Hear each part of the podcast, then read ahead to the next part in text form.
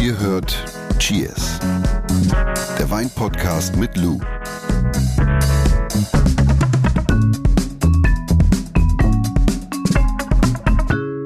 Ich bin ja ein bisschen zum Teetrinker geworden, ne? Ich habe ja so, Kaffee ist, äh, ein Freund war neulich wieder, ich, bei mir ist ja immer so, es gibt dann so Gesundheitsansätze, habe So ich dir mal ich, erzählt. ja. Ey, Und ich kann dann nur, nur ganz oder gar nicht. Ne? Mhm. Und dann lasse ich irgendwie Kaffee weg, dann lasse ich tierische Produkte und Fette weg. Hast du schon mal erzählt, du bist so ein richtiger Hardcore. Ja, aber dann immer nur für einen Moment. Und das ist so ja. gefährlich, ne? Weil es dann so, das hat ja diesen Ping-Pong-Effekt. Oder wie nennt man das, weißt du? Also Ping-Pong. So, Ja, du, Balance is key. Du Balance is key. Balance genau. is key. Und das hast du mir ja schon mal gesagt und habe ich auch ein Mhm. bisschen praktiziert und gelernt. Aber ich wollte erzählen, ich bin jetzt so ein Teetrinker geworden und du hast mich ja mal gemahnt und meinst so, na ja, also wenn man dann so einen Kaffee trinkt, dann gleich einen Wein da drauf, so richtig gut passt es nicht. Ja, aber dann kommt es auch drauf an, was du für einen Tee trinkst, ne? Also, weil es gibt ja auch Tee mit ordentlich Gerbstoff, also schwarzer Tee oder sowas ist ja dann eigentlich. Das gleiche, ne? Ja, ich würde nicht sagen das Gleiche. Ich glaube schon, dass die Gerbsäure im Kaffee nochmal eine andere ist, beziehungsweise ähnlich ist oder wenn du jetzt einen Schwarztee oder irgendwas dergleichen Also hast. sollte ich jetzt auch ein bisschen warten bezüglich und wir trinken erst unseren Wein der Woche und dann, ja, das starte ich mit Wir konzentrieren uns jetzt hier mal auf das Wesentliche. Das Wesentliche ist heute unser Top-Thema, ein Thema, was allseits äh, omnipräsent ist, nämlich Klimawandel. Also in unserem Falle Wein und Klimawandel und du hast einen hervorragenden Gast, eigentlich ja den Gast Den besorgt, Gast. mit dem man sprechen muss, wenn man über das Thema sprechen möchte.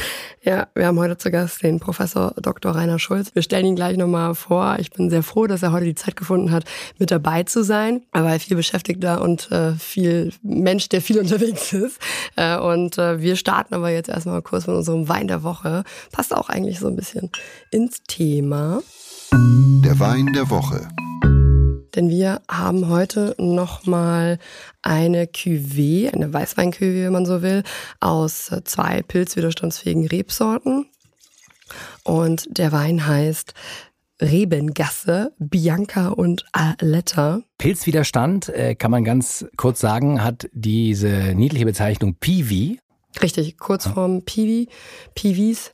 Und wer sich für Piwis bzw. pilzwiderstandsfähige Rebsorten interessiert, der hört sich einfach unsere Folge zum ökologischen Weinbau an mit unserem Gast Randolph Kauer. Da haben wir ausführlich über diese Art von Rebsorten gesprochen.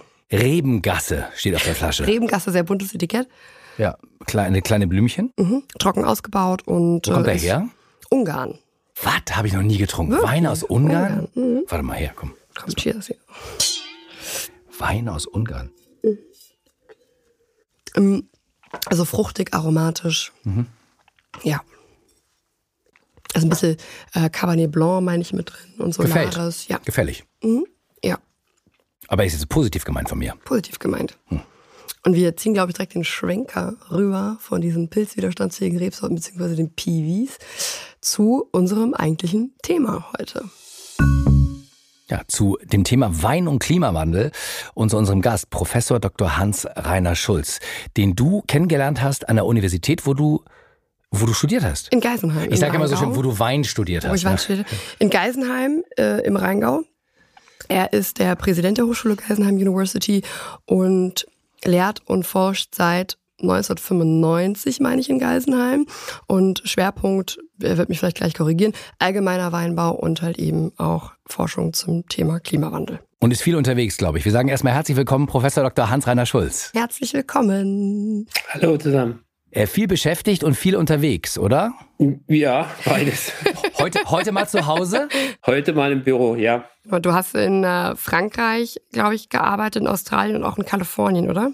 Ja, zuerst in Kalifornien, dann in Frankreich und dann in Australien. Okay, ja, klar. aber nee, alles richtig. Und Lou hat es ja gerade erwähnt, du forschst seit über 20 Jahren äh, in, in Sachen Klimawandel. Das bedeutet ja, dass deine Expertise weltweit brandheiß gefragt ist, oder? Also ich habe angefangen eigentlich nach dem Klimagipfel in Rio. Ja, das war so ein Aha-Erlebnis. Damals waren wir noch in Kalifornien. Das ist schon mehr als ja, drei, 24 Jahre her. Und dann wurde ich von den Australiern eingeladen, einen, so einen Übersichtsartikel zu schreiben in einer Wissenschaftszeitschrift über mögliche Effekte von Klimawandel auf Weinbau. Der kam dann 2000 raus. Mhm.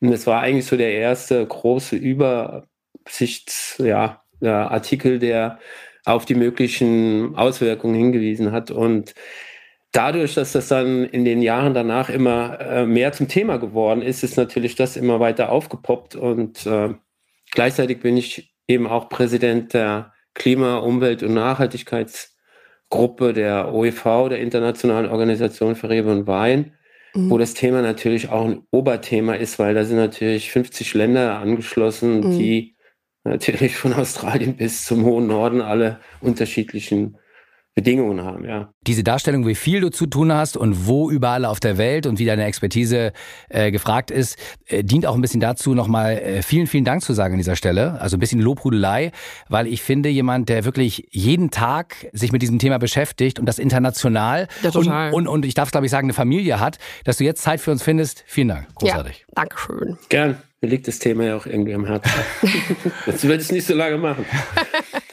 Ich glaube, den Standardsatz, den man, um jetzt mal direkt einzusteigen, den man immer hört, wenn man das Gespräch auf Klimawandel lenkt oder es aufpoppt, ist irgendwie, immer so, da ist immer so dieser eine Satz, der eigentlich immer fällt, ist immer so, ja, ja, Klimawandel, das Klima hat sich schon immer geändert und hör mir auf und auch wir hatten früher Extremjahre. Das, das passiert immer wieder. Ich war gerade auf Mallorca, hab mit einem Bauern mich länger unterhalten, da war das Gleiche. Wir saßen mhm. abends zusammen, auch beim Wein und er hat dann auch gesagt, ja, weil ich habe gefragt, was für Auswirkungen hat das? Meinte er, ja, es, es, läuft nicht so gut gerade, wir haben Probleme, aber das war doch schon immer so und es mhm. wird, das wird schon wieder. Das wird schon wieder. Und das ist halt einfach direkt meine Frage, wie eigentlich die Situation aktuell aussieht. Also Deutschland natürlich, aber auch vielleicht einfach mal, wenn man das jetzt mal so abreißen kann, weltweit. Die klimatische Situation. Die klimatische Situation, ja. ja. Ob das jetzt schon wirklich immer so war. Ja. Ja, die Schwankung hat es natürlich immer schon gegeben. Und man muss ja auch dazu sagen, dass wir direkte Messungen, sagen wir mal, von der Temperatur ja auch in den meisten Weinbauregionen maximal äh, seit äh, Mitte des 19. Jahrhunderts haben. Also in Geisenheim haben wir eine Zeitreihe seit 1882. Das ist auch immer das Gefühl der Personen, die da drin stecken. Ja, das geht hoch und runter. Aber äh, Fakt ist, dass wir viele Daten haben, die eigentlich zeigen, dass äh, das, was wir im Moment erleben in den letzten, sag ich mal, äh, nach dem, im Grunde genommen nach 1980 mehr oder weniger, ist eigentlich überall in allen Regionen der Welt zu beobachten. Starker Temperaturanstieg, der ist teilweise deutlich schon über die 1,5 Grad. Und ein bisschen verdeckt wurde dieser Klimawandel oder dieser Anstieg auch durch den Menschen selbst. Weil wenn man mal schaut, äh, nach dem Zweiten Weltkrieg Mhm. Ähm, nach dem Zweiten Weltkrieg sind die Temperaturen in den meisten Regionen zurückgegangen. Und das hatte damit zu tun, dass die Maschinerie der Industriefabriken wieder angelaufen sind und man so viel Schwefelaerosole in die Luft gepumpt hat, mhm. dass es wirklich zu einer Abkühlung kam. In manchen Regionen ungarischer Wein habt ihr da, ja. Mhm. In Ungarn ähm, ist es teilweise um über zwei Grad im Durchschnitt runtergegangen. Abgefahren. Bis Anfang 1980. Und seit 80 sieht man es egal wo. Dann hat man auch angefangen, die Umweltgesetze zu machen, Filter einzubauen etc. Mhm. Hat das wieder aufgeräumt und gleichzeitig kam eben deutlich stärker auch diese klimatischen Veränderungen. Und wo man es halt eben gravierend sieht, ist im Moment gerade, ich meine, Spanien, Wasser oder auch Kalifornien. Mhm. Und selbst bei uns wenn wir mal zurückgehen, da reden wir in der Wissenschaft von so, so sowas wie Wasserbilanz. Also wie viel verdunstet und wie viel kommt von oben mhm. über Niederschlag runter. Und wenn man sich diese jährliche Wasserbilanz anschaut, seit wir diese äh, potenziellen Verdunstungswerte berechnen können, also ungefähr seit 70 Jahren, dann sieht man, das kommt in Zyklen, aber es wird immer negativer. Ja. ja. Und wenn der Zyklus wieder hochgeht, dann sagt der Mensch, oder ach, es war ja gar nicht so schlimm. Wir wollen, wir wollen gleich mit dir nochmal über das Thema äh, künstliche Bewässerung aussprechen. Ich würde gerne nochmal wissen, du hast das Thema Wasser jetzt angerissen. Sind denn die Probleme in jedem Weinanbauland gleich oder kämpft eigentlich jedes Weinanbauland bzw. Weinanbaugebiet mit einer anderen äh, klimatischen Herausforderung? Die sind eigentlich alle unterschiedlich. Ja. Vielleicht am besten kann man das äh, illustrieren. Nehmen wir mal die USA. Eben mhm. habe ich gesagt, ja, Kalifornien, extreme Probleme, die gesamte Westküste eigentlich, also nicht nur Kalifornien, Probleme mit Trockenheit, mhm. aber an der Ostküste der Vereinigten Staaten, also in den Weinbauregionen der Finger Lakes, Long Island, da nimmt zum Beispiel, äh, nehmen die Niederschläge zu. Mhm. mhm. Und das ist eigentlich auch so ein Indikator, ähm, das geht wirklich nach den äh, Modellansätzen, die vor 20 Jahren schon verwendet wurden. Und man kann das heute ganz genau ähm, je nach Region ähm, verfolgen. Das heißt, du könntest jetzt gar nicht zusammenfassend sagen, was die größte Herausforderung für den Weinanbau provoziert durch den Klimawandel ist? Nein, weil, weil die Herausforderung ist unterschiedlich für mhm. jede Region. Okay. Darf ich gerade direkt nochmal fragen? Wir hatten ja jetzt im vergangenen Jahr diese extremen Starkregen in, in vereinzelten Regionen, aber eigentlich, ich weiß nicht, korrigiere mich, aber eigentlich ja schon flächendeckend in Deutschland. Warum ist es so, um da auch das Verständnis nochmal so ein bisschen ähm, zu kriegen bei unseren Zuhörerinnen, warum sind diese lang anhaltenden Trockenperioden so schwierig, wenn gleich darauf dieser Starkregen eintrifft, jetzt speziell im Hinblick auf den, auf den Weinbau?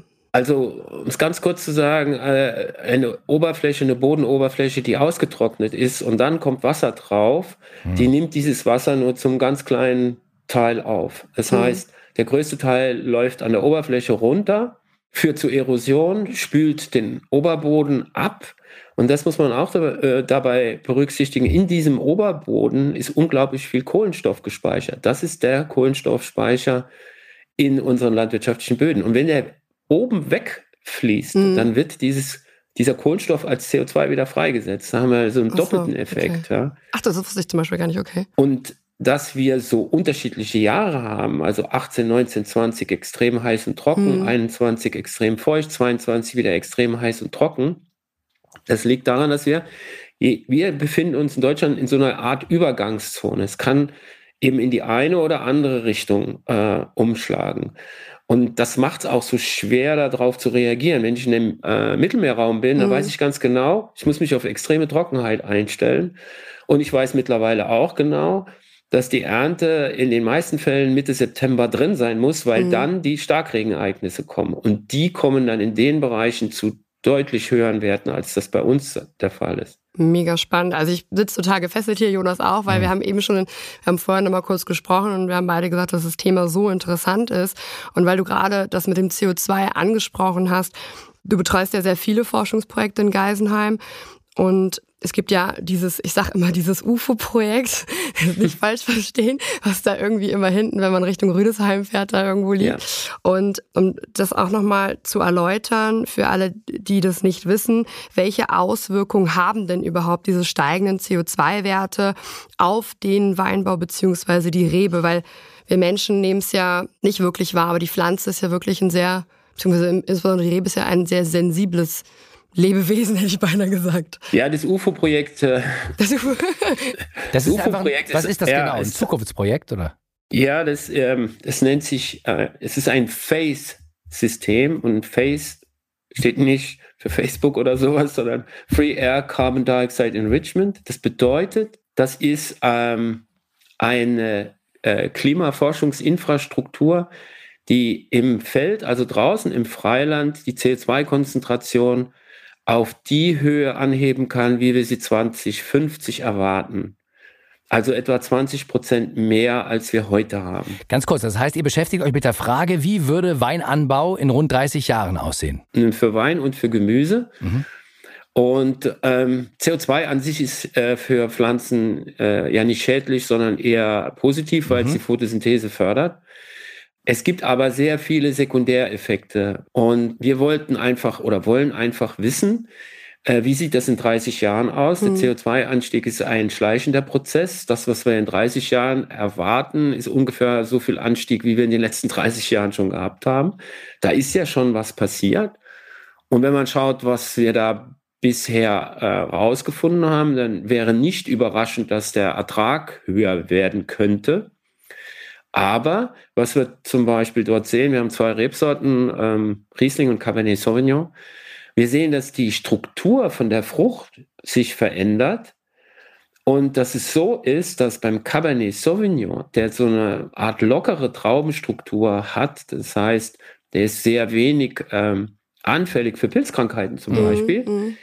der wird auf einmal deutlich kompakter Ach. Weil sich das ähm, Traubengerüst weniger streckt, aber die Beeren dafür viel dicker werden. Mhm. Und beim Riesling ist es zum Beispiel unverändert. Das heißt, das wird, das Traubengerüst, die Frucht wird größer, aber der Lockerbeerigkeitsindex verändert sich nicht. Und da kann man jetzt schon mal absehen, dass für solche äh, Pflanzenkrankheiten wie äh, Fäulnis, also Botrytis, äh, mhm. durchaus in 30 Jahren ein Cabernet einen anderen Schutz braucht, als dass die Winzer von ihm heute gewöhnt sind. Mhm, verstehe, ist nachvollziehbar. Wenn du sagst, das fördert das Wachstum erstmal, also Photosynthese. Das finde ich spannend. Wir haben gerade eben auch, oder ihr beide ausführlich über Starkregen, die Herausforderungen mhm. gesprochen. Was, was macht denn grundsätzlich die Hitze dann mit dem Wein, beziehungsweise mit der Rebe oder der Beeren? Ja, das ist natürlich auch ziemlich komplex, aber ähm, als erstes Reben sind ja ähm, sehr trocken, tolerant und eigentlich mhm. äh, lieben Wärme. Ja, also das ist nicht wie bei, bei anderen Pflanzen. Aber hohe Temperaturen, gerade während der Reifephase, haben natürlich ihren Einfluss auf die Inhaltsstoffbildung. Äh, deutlich weniger Einfluss, also wenn genug Wasser da ist und die Temperatur stimmt, also die Temperatur kann auch deutlich höher sein, dann läuft die Zuckerproduktion sozusagen ungehemmt. Aber die Inhaltsstoffe, die wir als Weintrinker gerne haben, Aromastoffe oder beim Rotwein Farbstoffe oder Gerbstoffe, mhm. die sind alle an Zucker gebunden. Die wir, kriegen einen ganz anderen Bildungsdynamik. Also mhm. der Zucker, der steigt weiter und das entkoppelt sich ein Stück weit von anderen Sorten, äh, von anderen Inhaltsstoffen. Das bedeutet, die Trauben mögen prall sein und schnell reifen, aber nicht den Geschmack haben. Genau.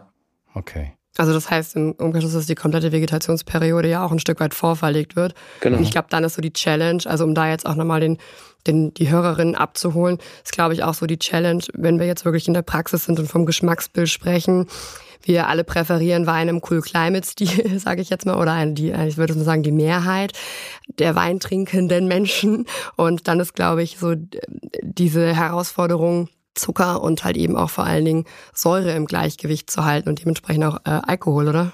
Ja, genau. Das ja, also das sind ja so die primären ja, äh, Indikatoren. Mhm. Das sind ja auch die höchsten, sage ich mal, Mengen. Aromastoffe in den Mengen sind ja eigentlich deutlich niedriger, auch wenn wir sie extrem stark empfinden. Mhm. Und die Herausforderung ist natürlich gerade, ja, gerade in so Jahrgängen auch wie, wie 18, 19, 20 und, und auch 22, diese Balance hinzubekommen, ja. Nicht die extrem hohen Alkoholwerte, auch noch ein bisschen Säure drin zu haben und mhm. diese Frische, gerade bei Weißwein, auch noch beizubehalten. Das klingt aber irgendwie nach Stress für die Rebe, oder? Äh, und für die Pflanze und, mindert wahrscheinlich auch eine Leistungsfähigkeit. Ja, natürlich. Wir haben ja auch so Phänomene wie ähm, Sonnenbrand und der Stress kommt aber eigentlich erst äh, durch die Kombination zwischen extrem langen Warmphasen mhm. und Trockenheit. Dann mhm. wird es eigentlich äh, problematisch. Wenn, wenn wir warme Temperaturen haben und wir haben eigentlich eine ausreichende Wasserversorgung, also bloß keinen Dauerregen oder mhm. sowas, dann ist es eigentlich kein Problem. Okay. Das heißt, dass dann auch im Prinzip, wenn du jetzt wirklich dann auch den Trockenstress hast, wirklich also massiven Trockenstress für die Rebe hast, dass sich dann mitunter auch Fehlaromen entwickeln können oder dass es dann halt zu einem entzerrten ja, es, es, ich sage mal, die Herausforderung wird einfach größer auch nachher für den Winzer. Mhm. Man muss allerdings auch wissen, dass zum Beispiel manche Aromastoffe durchaus positiv auf einen gewissen Wassermangel reagieren. Ja? Mhm. Das kann durchaus mhm. positiv sein. Und manche Aromastoffe, die äh, präferieren eigentlich einen guten Wasserhaushalt, also eine genügende Wasserversorgung. Mhm. Und diese Unterschiede differenziert eigentlich auch schon unterschiedliche Lagen zum Beispiel. Ja? Eine mhm. trockenere Lage hat dann einen Schwerpunkt auf einen anderen Aromastoff als zum Beispiel eine Lage, die halt einen sehr tiefen Boden hat. Da würde ich gleich nochmal drauf äh, zu ja, sprechen kommen. Noch, oder? Darf ich noch einmal kurz ja. eingrätschen? Ja. Ich wollte auch noch mal kurz fragen, weil wir gerade bei diesem Trockenstress-Thema sind, was du von künstlichen Bewässerungsanlagen hältst oder ob du da eine wissenschaftliche Meinung zu hast, weil ich war jetzt gerade in Südafrika und dann habe ich mit einem Winzer gesprochen und der macht im Swartland halt viel diese Old Wines. Und du hast ja viele Bewässerungsanlagen, sage ich jetzt mal, in, in, gewissen Bereichen, auch an der Walker Bay von Winzern. Und, und der hat aber gesagt, naja, also eine Rebe braucht es eigentlich nicht und ähm, er hält von Bewässerungsanlagen gar nichts. Aber wie siehst du das? Also ja, also da ist schon ein Stück weit was dran. Das Problem ist ähm, im Grunde genommen irgendwann, noch nicht jetzt, aber irgendwann würde dann der Weinanbau auch in Konkurrenz mit anderen Wasserverbrauchern aus der Landwirtschaft oder äh, für die Industrie oder für die Menschen selbst ähm, eintreten. Mhm. Das ist ein kardinales Problem. Da sollte man versuchen, es auch anders zu lösen. Wir haben das heute auch schon, äh, selbst in Deutschland, dass in manchen äh, Gebieten schon gesagt wird, hier keine Wasserentnahme mehr bis zu dem und dem Punkt. Oder in mhm. manchen Bundesländern ist die Entnahme aus Flüssen verboten, in anderen ist die Entnahme aus Flüssen erlaubt, etc.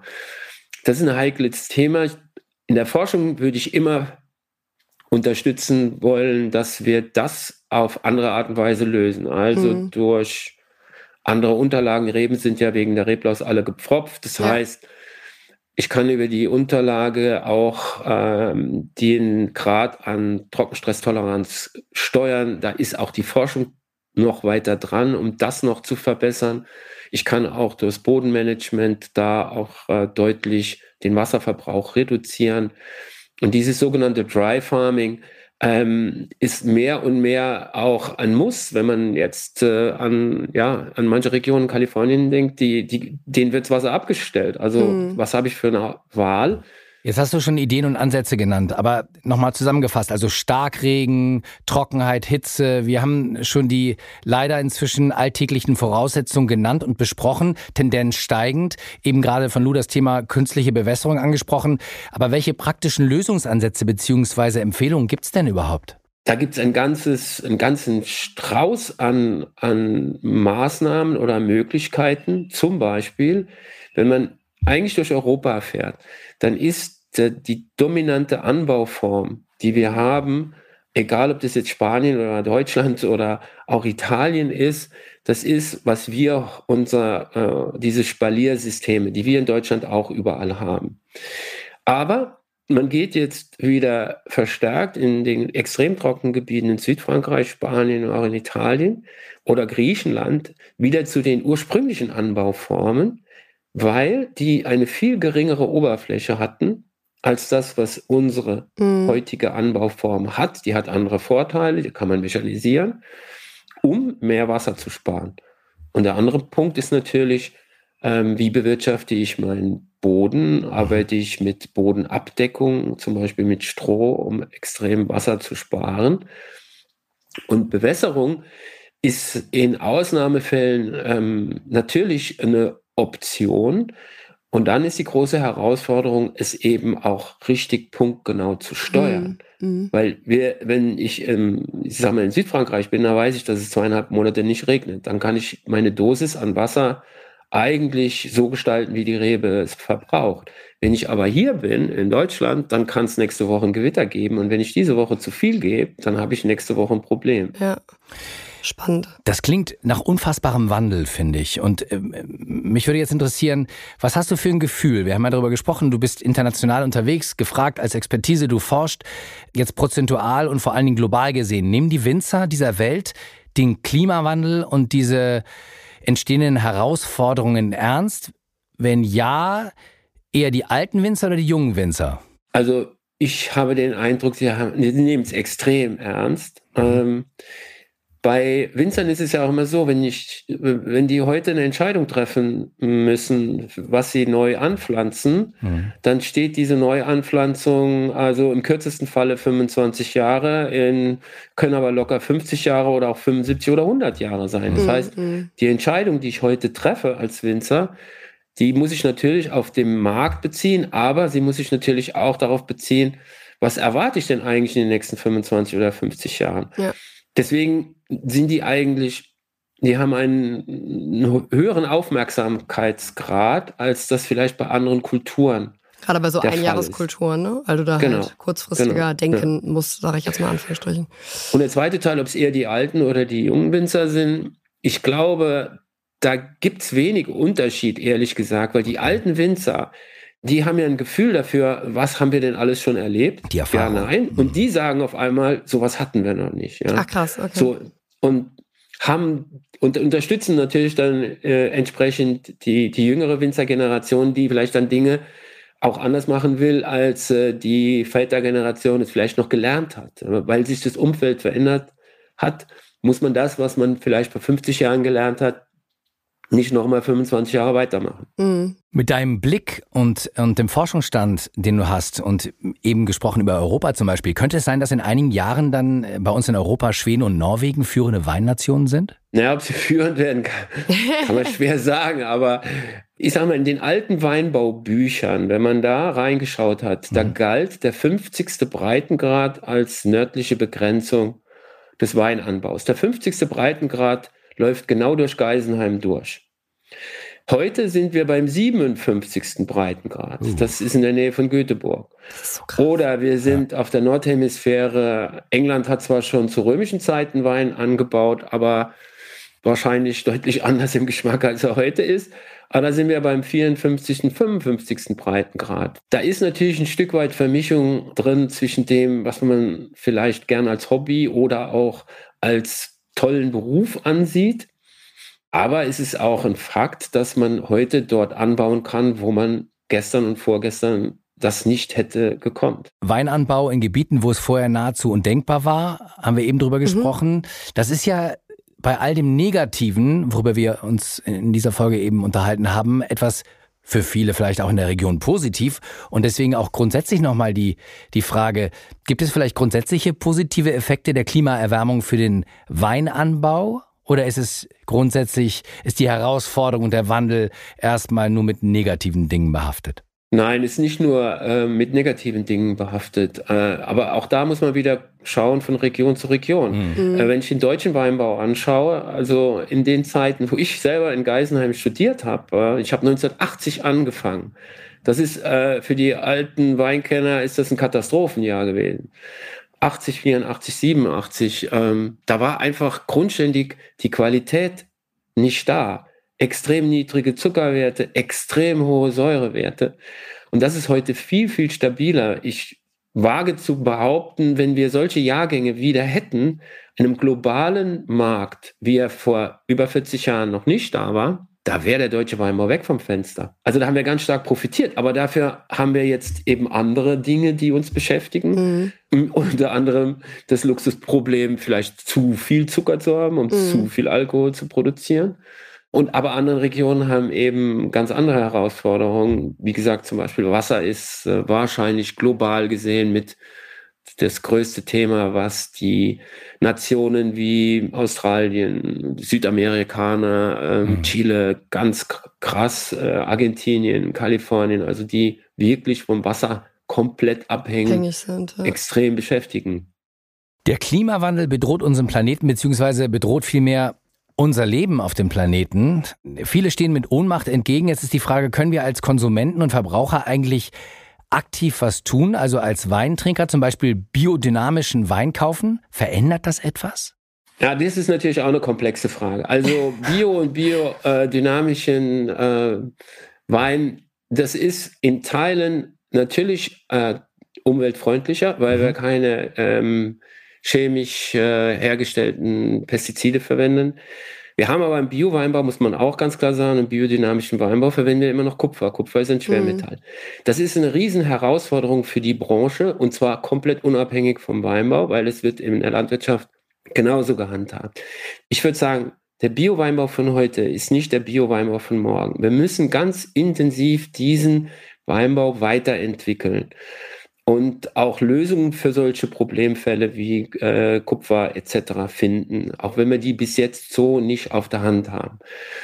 Der Weintrinker, was er machen kann und ein ganz großes kardinales Problem, wenn man das nur von der klimatechnischen Sicht betrachtet, ist die Flasche. Ja, Stichwort Flasche. CO2-Fußabdruck äh, von Wein ist mehr als die Hälfte die Flasche. Ja. Wow. Also das Gewicht, ne? Wir hatten dazu jetzt ja, gerade genau. eine Verkostung in Aluminiumdosen, meine ich. Ja, also solange der Verbraucher zum Beispiel, wenn man dem Verbraucher zwei Flaschen in die Hand gibt, die identisch ausschauen, identisches mm, Etikett mm, haben, mm. und er nimmt die in die Hand und er hat automatisch das Gefühl, die schwerere Flasche hat den wertigeren Wein drin. Solange das ausgeprägt ist, haben wir da in der Branche ein Problem.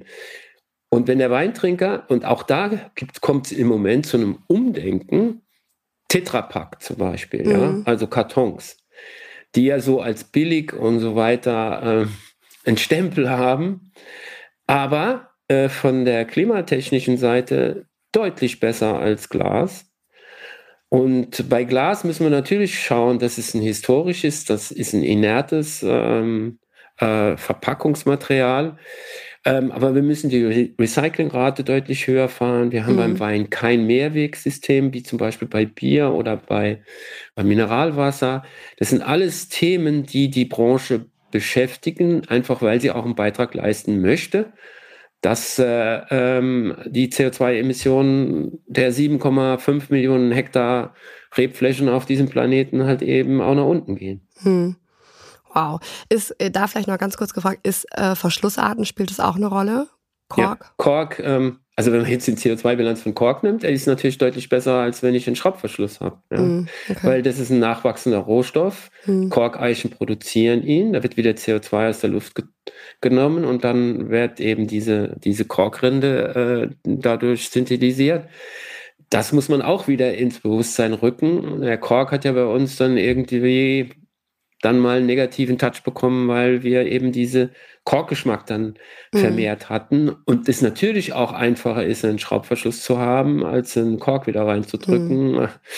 Ähm, das sind alles so Dinge, Aluminium, CO2-Fußabdruck oder auch die Etiketten, ja mit Kleber. Mhm. Kunststoffschlüsse sind jetzt, also aus nachwachsenden Rohstoffen, die werden bei uns in Geisenheim in der Önologie, die haben ganze Serien von Leichtglasflaschen mit Kunststoffverschlüssen, jetzt mit Etikettenformen, die nicht mehr verklebt werden, mhm.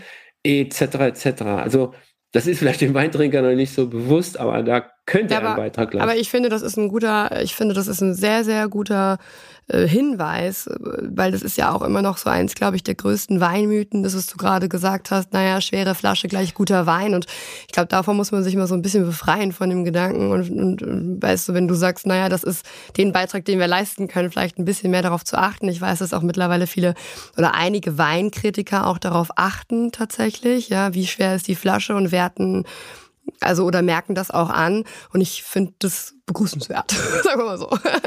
Hans-Rainer Schulz, das sind klare Worte, finde ich, muss ich ganz ehrlich sagen an dieser ja, Stelle. War also, also super spannend, also wirklich. Also Klimawandel und auch Weinbau im Wandel dadurch und mhm. zwar extrem, das hätte ich nicht gedacht äh, an vielen Stellen. Äh, vorab schon mal vielen, vielen Dank für das Gespräch. Ähm, wir kommen gleich zu Cheers Kompakt, also Wein und Klimawandel zusammengefasst. Jetzt wollen wir ganz kurz mal ins äh, Wein-ABC mit Lou schauen. Und da haben wir heute den Buchstaben H wie Histamin, Lou. Lou's Weinlexikon. Histamin, genau. Kennen ja viele so, ah, Rotwein, ich habe Kopfschmerzen am nächsten Tag. Und ich dachte, wir machen dazu mal so zwei, drei Sätze, ja. damit man äh, da so sich ein bisschen besser vielleicht auskennt, woher das kommt. Also Histamin gehört grundsätzlich erstmal zur Gruppe der biogenen Amine und wird in erster Linie erstmal vom Körper selber produziert und zusätzlich können wir Histamin halt eben auch über die Nahrung aufnehmen. Mhm. Und eine besonders hohe Konzentration an Histamin findet man zum Beispiel im gereiftem Käse, Wurstwaren, geräuchertem und oder konserviertem Fisch, aber auch zum Beispiel bei fermentierten Produkten wie zum Beispiel Sauerkraut oder, weiß ich nicht, Sojasauce. Und dann natürlich auch, was heißt natürlich, aber eben auch in gereiften, schweren, vielleicht auch mitunter barrik ausgebauten äh, Rotwein. Und das Problem ist, dass die Histaminkonzentration zwar bei diesen Lebensmitteln also bei den Lebensmitteln, die ich zuvor aufgezählt habe, höher ist, mhm. aber der Alkohol halt eben diese Histaminwirkung verstärkt. Und normalerweise baut der Körper Histamin ganz einfach im Dünndarm mit Hilfe des Enzyms äh, Diaminoxidase ab, kurz auch DAO. Aber wenn diese Funktion gestört ist, kann es halt eben zu einer Histaminunverträglichkeit kommen. Das heißt, der Körper reagiert zum Beispiel mit einer laufenden Nase, roten verquollenen Augen, keine Ahnung, Kopfschmerzen oder auch mit Magenproblemen. Was kann man da machen? Also naja, also eigentlich kannst du die Produkte nur meiden und vielleicht auch darauf achten, dass du beispielsweise einen schweren Rotwein, sage ich jetzt mal, ähm, äh, nicht konsumierst, auch noch mit einem Parmesan, ja, dass man mhm. versucht, diese, das ein bisschen runterzufahren. Mhm. Und eigentlich kann ich da gar keine äh, Handlungsempfehlung. Ich kann nur sagen, man sollte es meiden. Und wenn man wirklich der Meinung ist, dass man eventuell unter einer Histaminintoleranz leidet, dann sollte man einfach einen Allerlogen aufsuchen und der wird dann einen beraten. Tatsache ist aber auch, dass dieses Feld Histamin und diese Wirkung auf den Körper und wie man jetzt feststellen kann, ob man an einer Histaminintoleranz leidet, noch gar nicht so gut feststellen kann. Mhm. Ja. Aber deswegen, wer meint, der hätte sowas, vielleicht lieber zu einem Weißwein greifen, mal seine Reaktion beobachten und gegebenenfalls, wie gesagt, einfach einen Analogen aufsuchen. Ja, das wäre so meine persönliche Empfehlung oder so. Aber jetzt auf keinen Fall anfangen, hier selber Diäten zu machen. Aber äh, das ist nur die Begründung, warum manche Leute auf dieses, kennst du immer diesen Standardsatz, warum die Leute darauf reagieren können. Jetzt nochmal ganz offiziell, Wein und Klimawandel, Hans-Reiner Schulz. Vielen, vielen Dank. Also ich glaube, ich erzähle keinen Unsinn, wenn ich jetzt sage, Lu, wir könnten noch Stunden zuhören, oder? Ja, es war wirklich sehr, sehr spannend und auch an dieser Stelle nochmal vielen Dank für deine Zeit.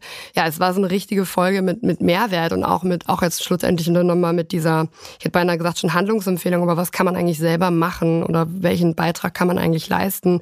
Also ich bin richtig happy gerade, fand es richtig gut. Umdenken ist gefragt. Ja. Ja, richtig. Danke, Hans-Reiner. Gern. Und ja, dann noch viel Spaß beim pilztoleranten Wein. In diesem Sinne. Cheers. Cheers. Schickt uns eure Fragen, cheers.edeka.de und äh, schaut auch mal bei Insta vorbei. Und äh, ja, wir freuen uns natürlich immer über fünf Sterne. Tschüss. Cheers. Dieser Podcast wird euch präsentiert von Edeka. Wir lieben Lebensmittel.